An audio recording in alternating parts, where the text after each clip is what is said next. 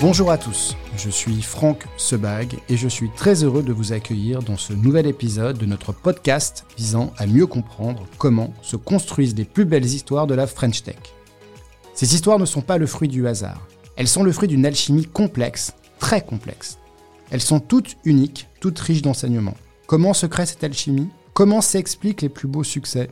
En nous appuyant sur une expérience acquise auprès de milliers d'entreprises, nous avons identifié les principaux piliers sur lesquels s'appuient les fast-growing companies, les entreprises à croissance rapide.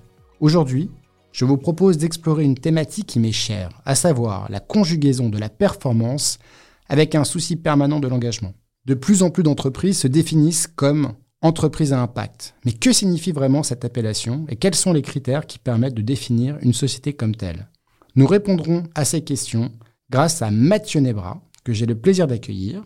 Mathieu est cofondateur d'Open Classroom, société à mission dont l'objectif est de rendre l'éducation accessible à tous à travers des cours en ligne diplômants et professionnalisants, couvrant l'ensemble des secteurs. Après plus de 20 ans dans le développement, des hauts et des bas, des levées de fonds cumulées de plus de 135 millions de dollars, Open Classroom est devenu l'un des acteurs majeurs de l'EdTech. Vous écoutez Grow Fast, Now What, le podcast qui donne la voix aux acteurs de la French Tech. À 13 ans, je voulais trouver comment faire un site web. On veut qu'à partir de 2025, chaque année, un million de personnes dans le monde trouvent un emploi grâce à Open Classrooms. Notre mission, c'est de rendre l'éducation accessible. On ne peut plus être euh, court-termiste et juste motivé par le profit. Euh, notre objectif, c'est évidemment de réussir ce qu'on a fait en France à l'international en étant focalisé sur un aspect clé aujourd'hui, l'alternance en ligne. Bonjour Mathieu. Bonjour Franck. Bon, très heureux encore une fois de, de t'avoir avec nous sur ce podcast. Pour commencer, je pense que c'est intéressant que déjà tu te représentes en deux mots, pour après aller très rapidement dans l'histoire de l'entreprise. Très bien, bah, je m'appelle Mathieu Nebra, j'ai 36 ans. Il se trouve que je suis entrepreneur depuis euh, un moment maintenant. J'ai créé une seule entreprise qui s'avère être Open Classrooms, qui est un peu le projet, euh, qui est un peu le projet de ma vie. Et euh, je suis à la base prof en ligne. Je, crée des cours, je les partage pour les débutants et j'ai accompagné bah, l'histoire de l'entreprise jusqu'à aujourd'hui. Donc on va sûrement en parler. Voilà, c'est. Alors c'est intéressant parce que tu, tu dis que c'est l'histoire d'une vie, mais finalement. Euh, vu ton âge, on peut se dire bon, il a créé la boîte quand il avait euh, voilà une vingtaine d'années, mais finalement euh, l'histoire est un peu plus euh, passionnante que ça, puisque je crois que quand tu as commencé à réfléchir au projet, tu devais avoir 13 ans. Mmh, mmh, mmh. Je j'ai jamais forcément pensé être entrepreneur à la base. Hein. J'ai juste toujours un peu foncé sur ce qui me sur ce qui me parlait, sans me poser trop de questions sur ce qu'on attendait de moi. Et, et oui, effectivement, l'histoire d'Open Classroom, c'est d'abord l'histoire d'un projet personnel qui a tellement grossi qu'il a dû se transformer en projet professionnel. Donc euh, j'ai euh, démarré effectivement à l'âge de 13 ans. L'histoire que je raconte de depuis le début, je, je vais finir par croire que que j'ai tout inventé de toute pièce, mais non. Euh, j'ai des preuves, j'ai des photos à l'entrée des bureaux d'ailleurs. à 13 ans, je voulais trouver comment faire un site web. J'avais un ordinateur à la maison et je, je naviguais un peu sur Internet. J'avais une heure d'Internet par mois, donc c'était encore le début. Et j'étais fasciné par le fait que des gens pouvaient créer des sites comme on joue au Lego et qu'on construit des maisons. Je voulais construire des sites. Mon premier réflexe, n'a pas été d'apprendre en ligne, évidemment, à l'époque, mais euh, d'aller en librairie. Donc, je suis allé en librairie, à la FNAC, euh, chez moi, à Avignon, et je me suis dit, tiens, je cherchais un livre pour débutants en création de site web. Et le projet est en fait né d'une frustration. Frustration, c'était qu'il n'y avait aucun livre pour débutants tous les livres euh, au quatrième de couverture indiquaient qu'il fallait 3 à 5 ans d'expérience dans le domaine de l'IT pour faire pour, pour faire un site web et je me sentais bah, complètement rejeté en fait. Il y avait quelque chose d'un petit peu presque dédaigneux finalement que je percevais euh, dans ces quatrièmes de couverture. Et comme je trouvais pas de livre pour débutants, j'aurais pu abandonner mais un peu frustré, j'ai dit bon je vais en prendre un. Je me le suis fait offrir en fait à Noël, en 4, Noël 98. Et j'ai appris avec ce livre quand même, même si souvent je trouvais que c'était mal expliqué ou qu'on pouvait, euh, quand on utilise des mots nouveaux, on pouvait faire l'effort de les définir d'abord et pas 100 pages plus loin. Euh, et donc j'ai toujours eu un peu ce sentiment où certaines personnes, parfois, quand elles ont la connaissance, elles la gardent et elles essayent pas forcément de la rendre facilement accessible parce qu'elles ont galéré pour l'avoir et donc voilà.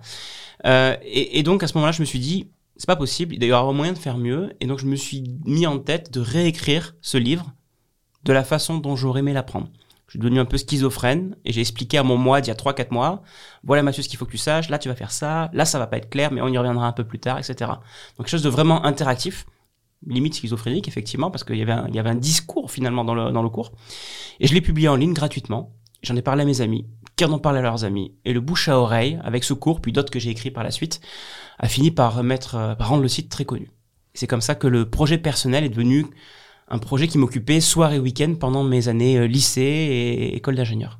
Donc voilà, globalement, un projet qui naît d'une frustration. Donc là aussi, euh, c'est aussi des enseignements. Souvent, pour résoudre un problème, on crée son entreprise, qu'on n'a pas trouvé d'autres moyens de le faire. Donc voilà, c'est un, un, bon enseignement. Donc euh, tu, tu, tu, tu, te lances à un âge assez précoce, avec, avec, cette passion qui t'anime encore aujourd'hui. Euh, à l'époque, euh, les échanges se font beaucoup en fait sur des sites d'échange type MSN, je sais plus ce qu'il ce devait y avoir à l'époque. Et, et, du coup, tu as une communauté parce que euh, tu es aussi un peu gamer, je comprends, à l'époque. Et vous échangez aussi sur, sur des, des, des forums. Et c'est là où tu rencontres aussi ton associé. Parce que souvent, on se pose la question comment fait-on pour trouver le bon associé dans une entreprise? Et assez, assez, assez, de manière assez étrange, tu trouves à ton associé, toi tu as 13 ans, et lui je crois à l'époque il doit avoir... Il doit avoir 11 ans. 11 ans 11, 12 ans, ouais. Et comment, comment vous interagissez à l'époque? Euh, Comment ça se passe? Alors, euh, il faut bien se souvenir que c'était pas un, projet entrepreneurial. Hein. c'était les prémices d'un projet entrepreneurial, mais c'était un projet perso d'étudiants qui se demandaient comment ils allaient déclarer l'argent. Est-ce qu'il fallait en parler à papa, maman, parce qu'on gagnait de l'argent avec la pub un peu quand même. Euh, il se trouve que Pierre était un visiteur du site qui venait aider d'autres visiteurs sur les forums. Il conseillait beaucoup sur les bases de données notamment. Et euh, ouais, il était présent, il était impliqué. Et à un moment donné, on a été un peu euh, en discussion, en relation sur les forums, puis ensuite par MSN, ICQ, les, outils de messagerie instantanée de l'époque. Et on a commencé à se dire, tiens, euh, si on collaborait ensemble pour euh, améliorer, parce que Pierre avait plein d'idées pour, pour améliorer le site, il avait plein de compétences. Je ne savais pas du tout qui il était, ni son nom ni son âge, ni où il habitait. Mais euh, voilà, c'était un pseudonyme qui parlait un autre pseudonyme et qui essayait voilà, de, de s'entraider. Et on a commencé à bosser à distance pendant, euh, pendant des années, euh, sans vraiment savoir d'ailleurs qui était l'autre. On s'est rencontrés au bout de peut-être un ou deux ans de collaboration au moins. Et il s'avérait qu'on était tous les deux de la région d'Avignon, donc on a pu se voir physiquement rapidement un, jour. Assez timidement, en fait, j'imagine. Super timidement, super timidement. Ah ouais, en plus la différence d'âge, elle était encore plus marquée à cette ah époque-là, donc c'était impressionnant. Moi, je suis passé devant Pierre, je l'ai pas vu en fait. et c'était, ouais, j'ai encore l'image, ça me marque dans cette, euh, dans cette, euh, cette place d'Avignon, euh, à côté de mon lycée. Et, et ouais, c'est lui qui, qui, est aussi bon en SQL et qui m'aide à faire tout ça. Et, ouais. donc là, depuis ce jour-là, j'ai appris à ne pas juger les gens sur l'apparence. Super. Donc là, là, donc c'est les prémices du projet, parce qu'encore une fois, Open Classroom euh, euh, a, une histoire qui est du coup assez longue, puisque en fait on, parle de, 13 euh, ans, 36 ans, donc 23 ans d'histoire, d'histoire entrepreneuriale, puisque encore une fois on passe d'un mode un peu limite étudiant mmh. collège à après quelque chose qui le deuxième déclencheur, c'est vous êtes tous les deux en fait en études supérieures, et là vous vous dites il y a peut-être il, y a, quelque chose à faire. Comment, comment, comment, vous, comment vous basculez dans un mode un peu plus entrepreneurial du coup? Ouais. Euh, effectivement, on a tous les deux fait nos études à des endroits différents. Pierre à Lyon dans une école d'ingénieur, moi autour de Paris. Mais on, a toujours bossé à distance. La, boîte, c'est finalement créé en remote. Euh, et euh, pour moi, le déclencheur qui m'a bien marqué, en tout cas au titre personnel, c'est que autour de 2006, je devais faire un stage de 4 mois et dans ce stage, je passais plus de la moitié de mon stage à m'occuper de mon site et pas de ce pourquoi j'avais été embauché. Et là, c'était un peu un réveil pour moi. C'était une sorte de, de... Euh, je me dis, il y a un truc qui va pas. Ce truc-là, je m'en fais toujours soir et week-end depuis que je suis tout petit. Euh, là, c'est en train de me bouffer mon temps professionnel. Il y a quelque chose qui va mal se passer si je fais pas attention. Donc, je me suis posé la question est-ce que j'y vais à fond? Et je fais que ça. Ou j'arrête tout et je prends un job en CDI, en SS2I, parce que c'est ce que papa, maman, a priori, attendent quand ils ont payé l'école d'ingénieur et c'est rassurant. Donc euh, voilà, il y a eu un vrai questionnement, c'était pas une évidence pour moi. Hein. Euh, et l'avantage, c'était d'avoir euh, un futur associé, Pierre, parce qu'on a pu se motiver ensemble, on a pu se dire, ok, non, on le fait, on y croit, etc. Donc on s'est chauffé. Mais tout seul, je sais pas si tout seul je l'aurais fait, peut-être, très différemment. En tout cas, avoir un associé à ce moment-là, c'était essentiel pour la dynamique. Donc du coup, on, arrive en fait justement à, ce point de bascule euh, où euh, on passe d'une entreprise qui avait un, projet, l'éducation a toujours été au centre, c'est-à-dire comment faire pour mettre à disposition, euh, d'ailleurs la tagline de l'entreprise, tu peux nous la rappeler sur...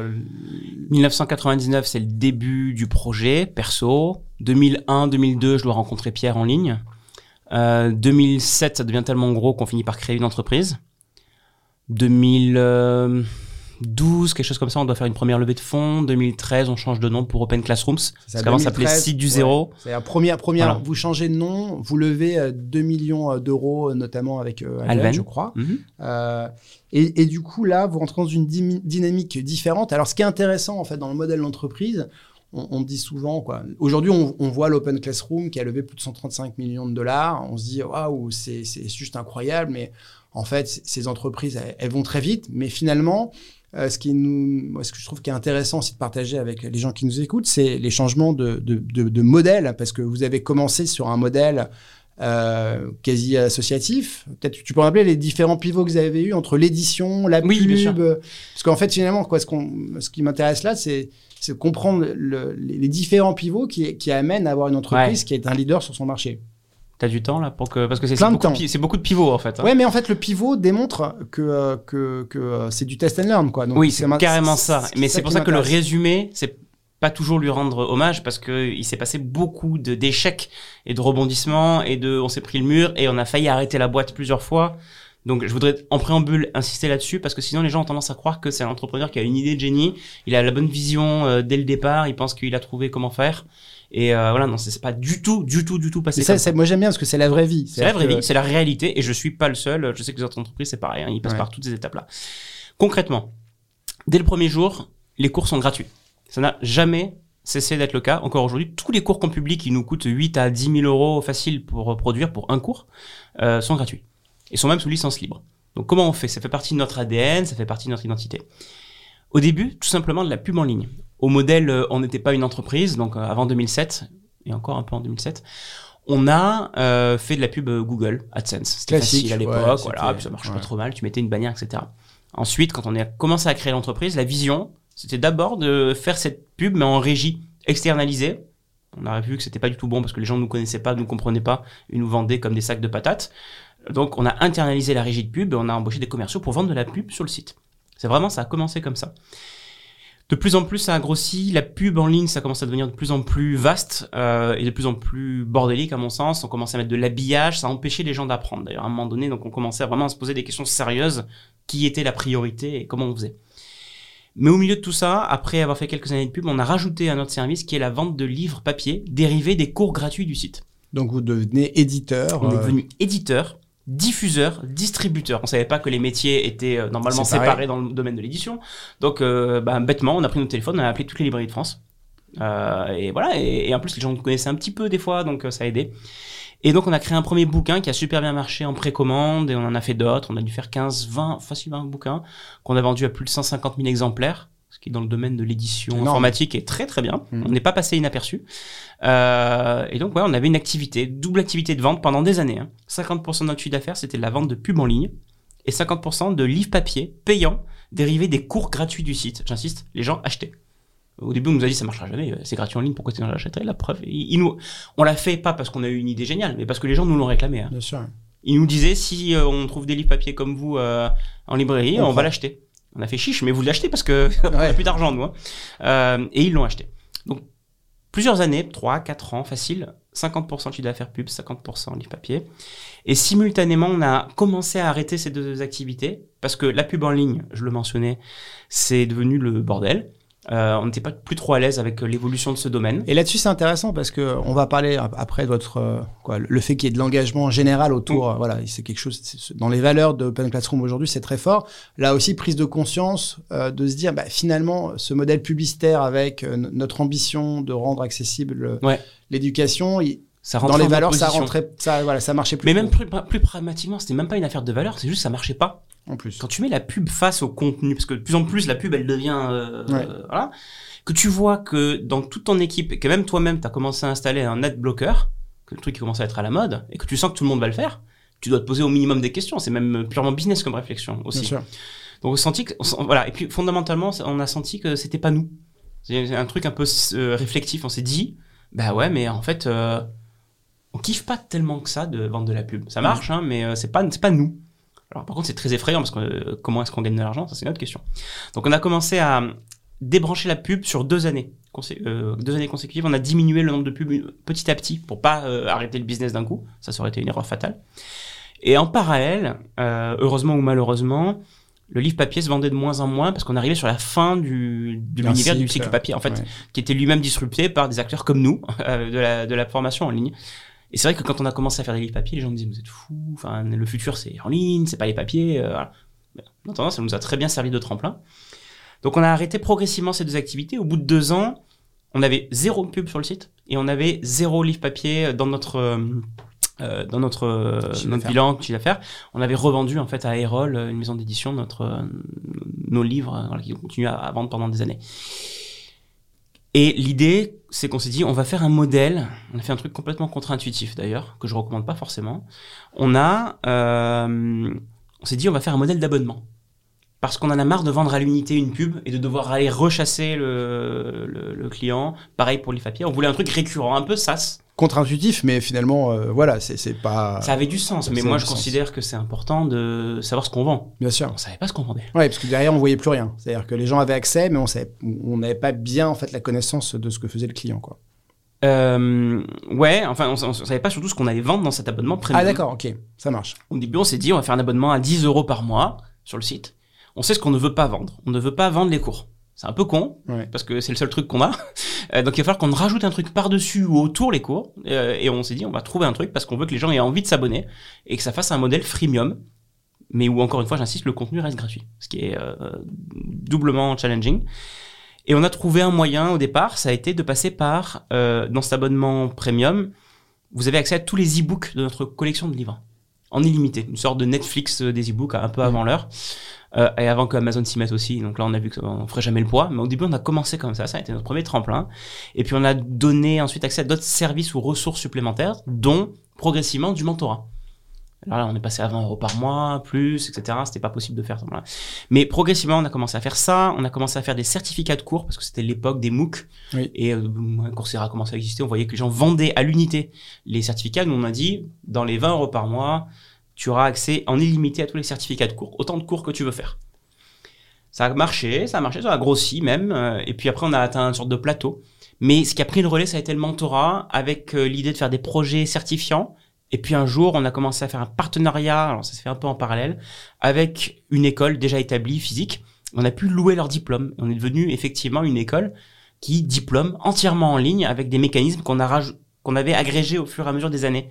Donc c'est vraiment une compréhension progressive qui a amené au modèle qu'on connaît aujourd'hui, qui a encore évolué, hein, mais où tu peux, tous les cours d'Open Classroom sont 100% gratuits, tout le monde peut y accéder, et ceux qui le souhaitent peuvent payer, ou se faire financer d'ailleurs, euh, pour être accompagnés par un mentor sur la réalisation de projets qui amènent vers un métier et un diplôme reconnu par l'État. Et on t'accompagne même après le diplôme, on te coach pour que tu trouves un emploi, parce que notre euh, objectif, notre raison d'être derrière, c'est que les gens trouvent un emploi. Aujourd'hui, on définit cet objectif tel quel. On veut qu'à partir de 2025, chaque année, un million de personnes dans le monde trouvent un emploi grâce à Open Classrooms. Parce que c'est concret, parce que ça crée de la valeur d'une façon ou d'une autre. On sait qu'il y aura un flux financier, que ça va, ça va marcher. Euh, donc on se concentre vraiment sur de l'éducation qui a un impact visible et mesurable. Alors c'est une, parfaite euh, transition vers, vers, ce sujet en fait de, de l'impact. Alors beaucoup de définitions sur l'entreprise à impact, mais au-delà des définitions, des certifications, euh, comment on conjugue en fait cette, cette ambition? Parce qu'encore une fois, l'impact, euh, quand on est dans, dans l'éducation, tu l'as indiqué, le fait d'avoir un million de personnes qui peuvent en fait directement ou indirectement avoir été formées par Open Classroom, c'est très concret. Mmh. Euh, Est-ce que aujourd'hui, cette ambition d'être euh, d'être une, une, entreprise à impact est un frein ou un accélérateur? Comment vous le vivez au quotidien dans les valeurs d'Open Classroom? Euh, c'est une partie fondamentale de notre identité. Être entreprise à mission, je l'ai pas mentionné, mais c'est important. Notre mission, c'est de rendre l'éducation accessible. C'est trois mots qu'on a mis beaucoup de temps à trouver. Euh, et euh, ça, c'est euh, vraiment quelque chose qui est dans les statuts de l'entreprise, qu'on ne touche pas. On a une vision qui est l'implémentation à moyen terme de cette mission, qui est plus précise, qui est rendre l'éducation professionnalisante accessible. Donc, d'où le fait de trouver un métier. Donc, on se concentre vraiment sur le bout de chaîne de la formation et sur qu'est-ce qui amène à un métier où là, ou le reskilling, c'est-à-dire des gens qui changent de, de, carrière, etc. Donc on est concentré là-dessus. Ça, ça nous aide fondamentalement à savoir ce qu'on fait et ce qu'on ne fait pas, à savoir accepter des deals ou à les modifier, ou à refuser des deals. Donc le problème quand on est entrepreneur, c'est souvent qu'on a trop d'opportunités, trop de, de, trucs à chasser, et euh, il faut savoir dire non pour rester concentré, pour créer beaucoup plus de valeur concentrée vers un même endroit. Ça, c'est un challenge de tous les instants, et la mission nous aide énormément à pas nous disperser. Et même en ayant ça, c'est très compliqué. Donc j'imagine même pas si t'as pas de mission, comment tu peux aller faire tout et n'importe quoi. Si on n'avait pas euh, la mission, je suis sûr qu'on pourrait faire des trucs qui n'ont rien à voir avec l'éducation aujourd'hui. On aurait trouvé, on aurait, on aurait été dispersé euh, très très loin. On serait devenu peut-être éditeur de romans. Hmm. Donc en fait, la, mission, la mission permet en fait euh, de, de, construire des valeurs qui sont fortes, qui vous unissent, et du coup qui sont des vrais drivers de, de business, puisque chaque action, chaque que ce soit dans d'ailleurs dans, dans, dans, dans, les différentes dimensions d'une entreprise, à chaque fois vous revenez à cette, à cette mission en disant mais est-ce que ça, ça résonne avec nos valeurs? Ça sert. Alors il y a, y a, plusieurs choses. Hein. Il y a la mission, la vision et les valeurs. Je, suis alors un, peu, un peu pointu là-dessus, mais est-ce que c'est aligné avec la mission? Si la réponse est non, il ne faut pas le faire. Évidemment, chacun peut avoir un avis un peu différent sur comment tu lis la mission, mais ça, ça aide. C'est une sorte d'étoile polaire, c'est une sorte de guide. D'accord. Euh, en l'occurrence, la vision, c'est plus précisément en ce moment ce qu'on fait. Donc, c'est pareil. Est-ce que c'est aligné avec la vision? Les valeurs, c'est comment tu le fais? Avec quel panache, avec quelle approche? Donc, nos valeurs, ça va être we care, we dare, we persist, we take it as it is.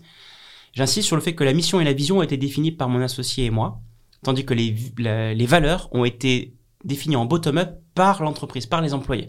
C'est un travail commun de post dans tous les sens. on a fini par dire, mais en fait, qui on est, qu'est-ce qui nous caractérise Et ça, ça vient de l'équipe. Et c'est quelque chose qu'on a gardé depuis des années et qui est complètement toujours d'actualité. Ça, ça nous aide, ça unit, ça crée de la glu en fait entre les collaborateurs. Ça a plein d'avantages. Aujourd'hui, je, on l'a pas pensé comme ça au départ, hein, mais ça a plein d'avantages. Le premier, ça évite la dispersion. Deuxième, c'est que ça permet euh, d'acquérir des nouveaux talents. Aujourd'hui, c'est un vecteur de recrutement très très fort. Euh, de plus en plus, euh, les, les, gens recherchent des entreprises qui ont un sens, dont la finalité n'est pas juste le profit. Euh, et ça permet de, justement de créer une dynamique commune, d'embaucher des gens qui aujourd'hui deviennent de plus en plus exigeants en termes de, de raison d'être de l'entreprise. On le voit très clairement. Donc là, vous avez un triple, quoi, de triple label. Vous, êtes euh, une, une, une, des rares entreprises Bicorp en France. Hein. Je crois qu'il y en a une cinquantaine aujourd'hui. Il y en a quelques-unes, oui, oui. Mais, mais en fait, euh, euh c'est rare. Quand, c'est dur d'être Bicorp. Hein. C'est pour ça que je dis. Ah, voilà, donc, vous avez euh, utilisé la loi Pacte. Aux États-Unis, vous avez aussi ce label un peu similaire de Public Benefit Corporation. Et, et, et, et, tout ça, en fait, permet d'avoir une, une, bonne visibilité. La L'accueil aussi de, de, vos clients, parce que ce qu'on donc on a parlé des, des, des, multiples pivots. Aujourd'hui, euh, euh, même si vous restez en B2C, mais vous avez aussi du B2B et du B2J aussi. Ouais, hein, on, peut ouais, on travaille euh, sur plusieurs fronts. Sur plusieurs fronts. Du coup, est-ce que cette, cette, ambition de, de conjuguer justement performance et engagement est, est quelque chose qui qui s'entend euh, beaucoup aussi dans les, dans, dans les grandes corporates, dans au niveau des gouvernements. Est-ce que c'est quelque chose qui résonne? Est-ce que c'est quelque chose qui est nécessaire? En d'autres termes, est-ce qu'aujourd'hui, on peut, euh, on peut interagir euh, avec des grands clients sans avoir en fait cette, cet impact au quotidien dans, dans sa mission? En d'autres termes, est-ce que c'est un, un, incontournable aujourd'hui selon toi? Pour la réussite? Pour la réussite? Non. Non, je vais peut-être te surprendre, mais non. Je pense que tu peux faire une entreprise de plein de façons différentes, avec plein de cultures différentes, dont des cultures que j'estime totalement défaillante et pourtant l'entreprise va peut-être valoir beaucoup, etc. Mais tu peux te poser la question de savoir si une entreprise valorisée, je sais pas combien de dizaines de milliards euh, ou centaines de milliards comme Facebook ou comme Uber, c'est une réussite. Peut-être par certains aspects, mais par d'autres c'est peut-être une faillite morale aussi. Donc il faut savoir, euh, il faut savoir vraiment qu'est-ce qu'on entend par réussite derrière. Je pense que tu peux faire vraiment de plein de façons différentes euh, une entreprise, mais je considère que aujourd'hui ça devient une exigence du marché au sens large. Mhm. Les employés, les clients l'exigent de plus en plus.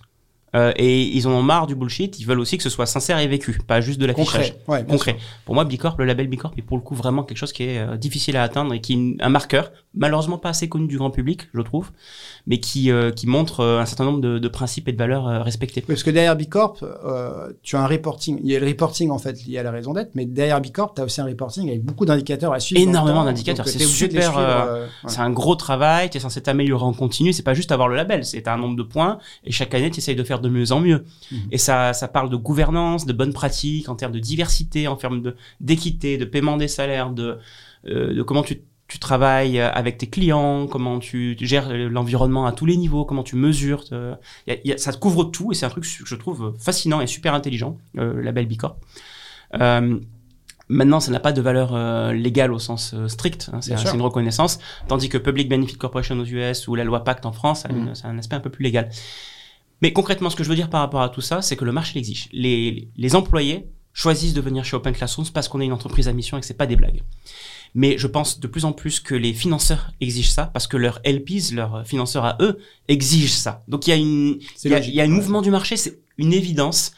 Euh, on ne peut plus être euh, court-termiste et juste motivé par le profit. Le problème que j'ai avec ça, c'est que les gens sont très binaires souvent, et pensent que du coup, si tu n'es pas motivé par le profit, le profit c'est mal, et donc il faut juste faire le bien, parce que si tu fais le bien, c'est que tu gagnes pas d'argent. Si tu gagnes de l'argent, c'est forcément que tu fais le mal. Ça, c'est un truc que je dois répéter tout le temps, tout le temps, tout le temps. C'est, je pense que les, il faut dépasser ce clivage. C'est pas possible. Il n'y a pas d'un côté les, les, associations à but non lucratif qui font le bien, et de l'autre côté les entreprises privées qui font le mal. C'est, c'est, juste plus tenable. Mhm. Euh, nous, on considère qu'on essaie de dépasser ce clivage. Il y a une tension continue, mais c'est une tension qui est saine. Euh, dans quel moment tu dévites tes valeurs, tes missions pour juste aller gagner plus d'argent? Ça, il faut faire attention. Mais en même temps, si tu fais pas de profit, tu pourras pas réinjecter cet argent dans la mission et donc dans plus d'impact. Donc aider plus de gens à avoir un emploi. Si on gagne pas d'argent, si on est en faillite financière, jamais on peut aller vers un million de personnes qui trouvent un emploi grâce à nous en 2025. Donc il faut combiner ça et ça j'ai besoin de le répéter tout le temps, y compris en interne. Mmh. C'est loin d'être une évidence pour tout le monde, mais je constate en tout cas dans notamment notre génération d'entrepreneurs que ce clivage commence à être de plus en plus dépassé. Donc, conjuguer performance et engagement, mais dans la performance, le profit n'est pas quelque chose de mal. Et plus on aura, plus on fera de l'engagement, plus on sera peut-être performant ou inversement. Et du coup, les deux se, s'auto-alimentent. Et du coup, on peut avoir un plus grand emploi. Un million d'emplois, ça passera forcément par le fait qu'Open Classroom résiste euh, dans le temps et devienne encore plus leader euh, sur son marché. Et pour ça, il va falloir passer par des phases euh, de peut-être de levée de fonds, peut-être de fusion-acquisition, peut-être voilà. Et, au milieu, ça va pas être simple. Hein. Ça, va être difficile et douloureux parce que ça l'est au quotidien. Quand tu es en croissance comme ça, il y a plein de choses qui se passent pas très bien. Il y a plein de questionnements. Et des fois, on se dit est-ce qu'on n'a pas dévié de la mission? Est-ce qu'on se rattrape à cet endroit-là? Et ce que je trouve formidable, c'est qu'en ayant instillé cette euh, cette culture, ces valeurs, et que les gens qui vraiment travaillent chez Open Classrooms le vivent. Enfin, moi, tous les nouveaux me disent c'est impressionnant, tout le monde est vraiment motivé par la mission. On sent qu'il y a une énergie commune, ça se sent dans l'air en fait. Ça, je trouve que c'est une certaine réussite euh, d'être arrivé là, surtout à ce stade de, l'entreprise. Mais ce que je trouve bien, c'est que ça nous permet de nous autoriser à se questionner. Par exemple, hier soir, on avait une question de, euh, de, de, quelqu'un dans l'auditoire qui, qui faisait, en gros, en substance, dire euh, il y a des choses qu'on dit sur le site je trouve que c'est pas vrai, voire que c'est du mensonge et que c'est du court-termisme marketing. Est-ce qu'on n'est pas en train de glisser vers euh, ça pour plus de profit? Et je trouvais que la personne avait parfois tort sur certaines analyses, mais on en a parlé, je l'ai dit, et d'autres, je trouvais que c'était au contraire très bien qu'elle lève le doigt et qu'elle dise vraiment, il faut euh, pouvoir en parler parce qu'il faut qu'on l'entende, et parce qu'on n'a pas été parfait là-dessus, on n'a pas été, en fait, on n'a pas été illégaux, on a juste été peut-être pas clair à un endroit et peut-être qu'on doit faire mieux. Et cette exigence, elle vient de tout le monde et elle est partagée. La valeur we tell it as it is, c'est on dit les choses. Mhm. C'est pas on les cache sous le tapis en mode non mais on verra plus tard ou quoi. Et je trouve que ça c'est super sain et que c'est un truc extrêmement précieux à conserver quand on croit. Euh, la, thématique que je voulais aussi aborder, c'est une thématique autour des talents. Euh, tu l'as indiqué, en fait, les, les, les valeurs d'Open Classroom aujourd'hui sont un moteur d'attraction, d'attractivité.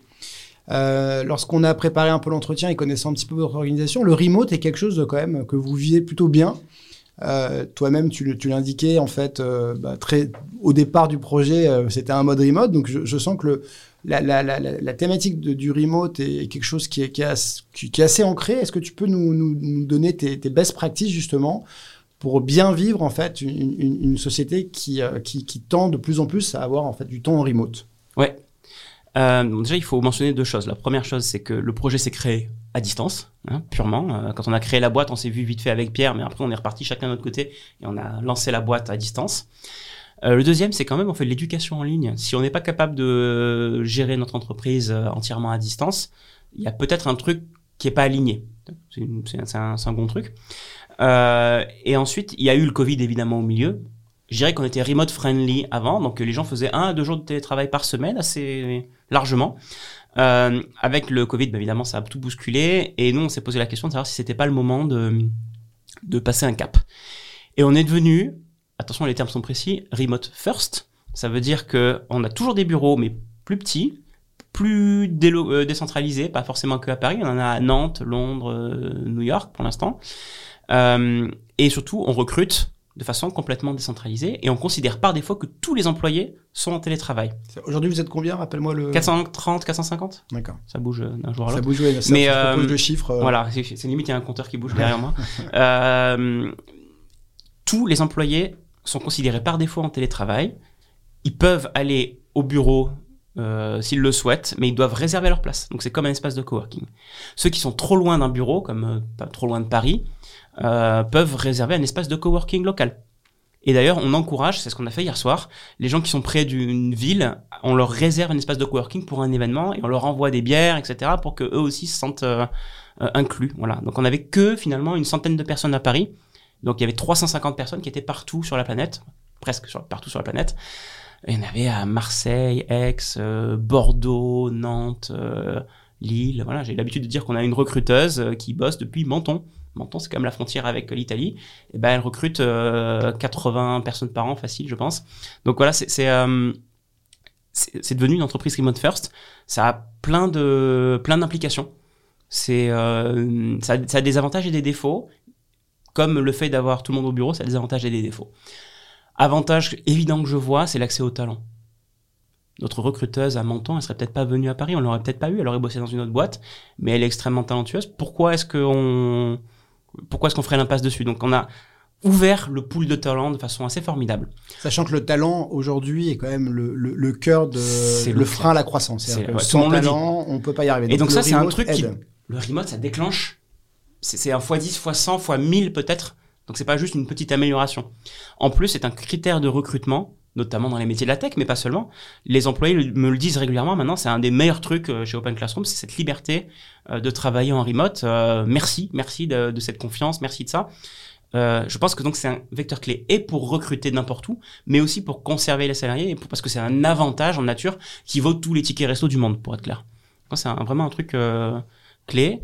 Et puis, euh, qu'est-ce que je voulais dire Donc, ça, c'est les avantages. Et les inconvénients, du coup Inconvénients, euh, il faut quand même se voir, mais euh, ça va coûter de l'argent parce qu'il faut faire venir les gens au même endroit pour créer du lien social. Pas tant pour faire des réunions que pour... Euh, Team building, en fait, les gens se connaissent. Ouais, voilà. Donc, nous, on fait quatre événements par an, un par trimestre, dont un très gros d'une semaine tous les ans, qui sont des moments où on travaille assez peu finalement, mais on sent que ce lien social, cette énergie, elle est, elle est rechargée et quand on retourne bosser de chez soi ou, ailleurs, euh, pendant, un, pendant un moment, on est rechargé. Il y a ça et puis évidemment, il y a aussi les, les bonnes pratiques en termes de travail. Si tu fais autant de réunions qu'au bureau, mais en visio, tu deviens fou. C'est comme euh, quand euh, les écoles sont passées en, en, remote, tout le monde a recopié le modèle de l'éducation avec tout le monde concentré toute la journée sur un écran en visio, mais c'est de la folie. C'est pire. Nous, chez Open Classroom, ça fait, comme on est né de ça, on sait qu'il faut pas faire ça. On a, on a un modèle beaucoup plus fin sur, euh, sur, sur les visios. Donc, il faut faire attention à ça. Il faut limiter les, il faut limiter les réunions. Euh, il faut travailler beaucoup plus en asynchrone. C'est une culture de l'écrit en fait, le télétravail. Et il faut investir significativement dans la documentation de l'entreprise. Euh, d'ailleurs, il y a une boîte qui vient de passer en bourse GitLab. 16 milliards de valorisation, zéro bureau, full remote, 2000 ou 2500 employés. Donc avant on disait c'était pas possible. Maintenant on dit regardez GitLab quand même ils l'ont fait. Leur asset clé, le, vraiment le truc ils le disent c'est notre documentation, c'est le GitLab Handbook. Ils ont mais 5000 pages imprimable de documentation. C'est mis à jour tous les jours, en continu, toutes les heures, même par tous les départements. Les, process, les, descriptifs. Euh. Et en plus, je vais rajouter un truc, ce document est public. D'accord. Leur stratégie fusion-acquisition est publique. Ah, Leur bonne pratique sur je veux demander des, des vacances ou comment je fais pour tel ou tel truc dans telle euh, équipe, tout est public et euh, mis à jour en continu. C'est la documentation écrite est un vecteur clé de réussite quand on est remote. Ah, point, point, point, à retenir. Donc, par, par rapport à, ton, à l'équipe de management en fait de, de, euh, d'Open Classroom, là aussi très distribué. Donc, euh, les gens sont euh, bah, de toute façon physiquement pas au même endroit, ça on l'aura compris. Donc, le, le, le, ce qui est intéressant, c'est le, fait de travailler de manière asynchrone. D'ailleurs, ton, ton, associé Pierre, je crois, est en train de, de partir vers New York. Du il habite à New York. Il, ça y est, il habite à New York. Mm. Du coup, euh, bah, vu le décalage horaire, donc quand on est en France, il n'y a pas trop de, décalage, mm. mais quand on commence à travailler sur plusieurs continents, là, du coup, on est obligé aussi d'avoir une, une, une, bonne, une, bonne interaction. Comment, comment, comment vous construisez en fait la relation euh, aujourd'hui avec des, des, continents qui, euh, qui s'éloignent? Culture de l'écrit, travail en asynchrone, tu écris un document, les gens commentent, les gens répondent, etc. Et s'il y a besoin, seulement s'il y a besoin, tu fais une réunion et tu ajustes, qui peut être d'ailleurs beaucoup plus courte. Alors que le mode par défaut euh, qu'on a l'habitude de connaître en entreprise, c'est on fait une réunion tout de suite. Donc non, on passe beaucoup de temps seul sur un document à écrire nos pensées, à les structurer, ensuite à demander en asynchrone par email, qu'est-ce que tu en penses? Et l'autre commente, etc. Et deux, trois jours plus tard, tu as des réponses et tu réagis, etc. Et tu ajustes en synchrone, donc en visio, que si tu en as besoin. Donc ça, c'est un premier truc. Euh, et après, il y a un truc qui est super important pour que ça marche, une entreprise remote, c'est qu'il faut que le top leadership euh, soit pas euh, au bureau, sinon ça va créer une, ça va attirer tout le monde. Il se trouve qu'aujourd'hui, c'est assez amusant. Donc là, on est à, Paris à nos bureaux principaux. Il n'y a que le CTO qui habite encore à Paris. Pierre, le CEO, est à New York. Moi, j'habite à Aix-en-Provence. Je viens de temps en temps à Paris, mais une fois par mois maximum. Euh, Chief Product Officer, elle est vers Narbonne, dans le sud de la France. CFO, CRO, euh, tous ces rôles clés, CHRO, ils sont vers Londres. Et on a un responsable de, tout ce qui est opération qui est à Mexico City. Donc, full remote. Donc ça aide, distribuer, ça aide à, impulser les, ouais, c'est ton, of the top quoi. Ton of the top, c'est que globalement si l'équipe de management est déjà de toute façon, techniquement, ils sont pas au même endroit. De facto, ça, ça, libère aussi euh, les interactions. Et ça, montre, en fait, il y, y, a une dimension de, de rôle modèle qui est super importante, je considère. Donc, si euh, le top management le fait, les autres vont se dire peut-être que je peux m'autoriser à le faire. Et effectivement, on a constaté, depuis qu'on a fait ça, depuis qu'on est officiellement devenu remote first, etc., il y a plein de gens qui se sont barrés de Paris et qui ont acheté une maison, un chalet à la montagne, partout. Enfin, il y a pas une exode massif, mais il y a eu quand même un nombre significatif de gens qui sont partis ou qui envisagent de partir. Pour finir cet entretien, si on parle un petit peu des projets de 2021, euh, les, euh, les, grandes actions, les, grands sujets. Je, sais que l'international va faire partie. Et puis voilà, peut-être si tu peux nous en dire un petit peu plus. Effectivement, euh, on se développe très très vite en France. Euh, on a une croissance de plus de 150% annuel, donc c'est très intense.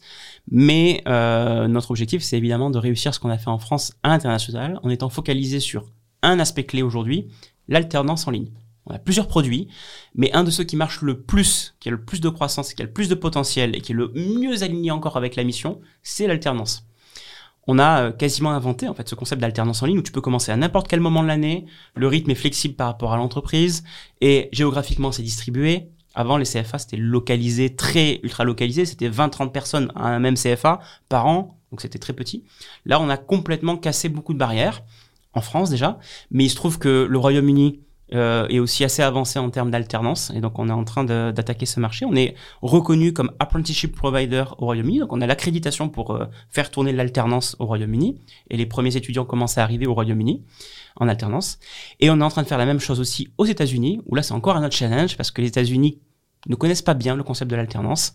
Ils regardent un peu l'Europe euh, avec jalousie parce qu'ils aimeraient faire un petit peu pareil. Et pour l'instant, ils connaissent que l'alternance à très court terme, 3-4 mois sur des métiers très manuels. Et donc, euh, on est en train d'essayer d'amener l'alternance européenne aux États-Unis. Et il y a une demande. Et l'administration Biden a lancé des signaux assez forts. Ils mettent de l'argent sur la table pour que ça se lance. Si on est au début du marché et qu'il est en croissance aux États-Unis sur l'alternance, c'est absolument formidable. globalement, l'opportunité américaine, compte tenu du, coût des études, si on trouve un moyen de faire de l'alternance à un coût normal, je pense que là, le marché est euh, juste. Euh, voilà, mais mais c'est un challenge. Il faut il faut euh, il faut presque former, éduquer le marché sur ce que c'est l'alternance en ligne. Ils connaissent pas hein, vraiment apprenticeship. ils confondent des fois avec internship. Donc c'est pas la même chose. C'est des stages. donc il y a pas la culture de ça. Et puis l'approche, les, les, en France c'est vachement basé sur les taxes. Aux États-Unis c'est complètement un autre. Ça, ça fonctionne pas de la même façon. Mais voilà, c'est fascinant de voir que c'est en train de c'est en train de démarrer aux États-Unis et qu'on a un vrai savoir-faire et que c'est super complexe à construire ce savoir-faire en fait. Euh, un acteur peut pas sortir du jour au lendemain avec un savoir-faire comme ça d'alternance euh, en ligne distribuée. Euh, donc c'est super excitant parce qu'évidemment si, le, si on craque le marché américain et que le marché grossit, parce que pour l'instant il est lilliputien, on va, on va faire un truc absolument excitant. Super, écoute, merci beaucoup pour ce, pour ce partage passionnant, je pense qu'il qui, est hyper inspirant. Euh, merci de nous avoir accordé ton temps et à très bientôt. Merci. Et pour retrouver nos autres épisodes de Gros Face Nawat, n'hésitez pas à vous abonner sur les plateformes de streaming.